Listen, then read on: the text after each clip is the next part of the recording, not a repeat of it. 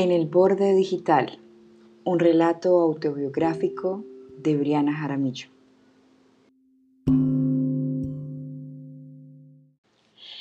Piedad Bonet me lo dijo en uno de sus poemas. Lo terrible es el borde, no el abismo. Sí, estaba en el borde digital hace ya casi cuatro años. Del lado izquierdo, la salida de varios miembros de mi grupo familiar de WhatsApp. Al derecho, la desinformación y las estrategias de la campaña del no, con artilugios y mentiras. Lo intenté de diferentes maneras, desde la más personal hasta la más objetiva. Les escribí con el corazón en la boca, pero algunos parecían enseguecidos producto de la burbuja de las noticias falsas.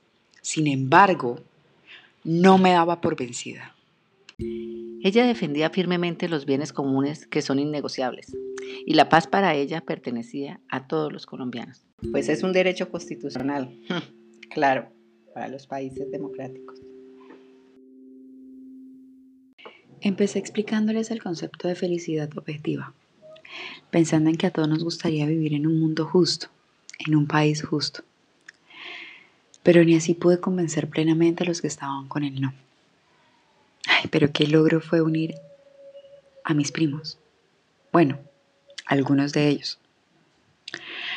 La clave entonces fue desnudarnos con palabras. pero qué ironía.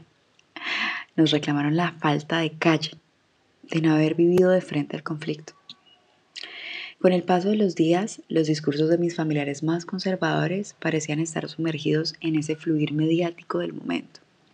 Y sí, eran los argumentos de la oposición del proceso, que esa horda de activistas de teclado y de salón productos de las redes sociales y canales de televisión promovieron para votar por el no.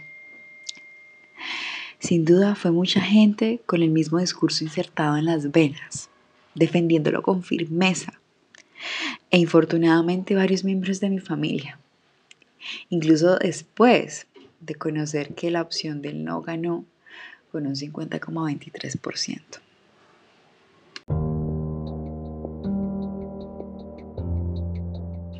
Si la memoria es efímera y falible, ¿cómo logró acordarse de este suceso familiar?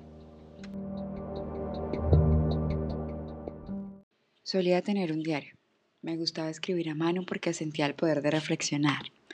Me permitía sopesar mis emociones y pensar en diferentes puntos de vista. Era como mi archivo personal con huellas propias.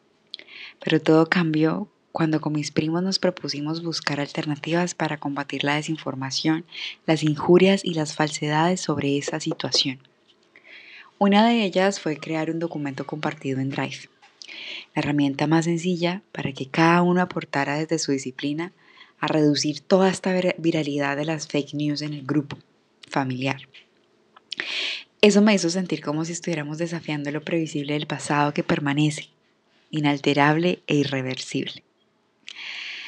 Además, queríamos utilizar nuestras propias redes sociales para fomentar la empatía, Hace dos años aproximadamente leí que una persona usa el Internet para propósitos no académicos o laborales durante 3 a 4 horas por día, lo que equivale hasta el 20% del tiempo que permanecemos despiertos.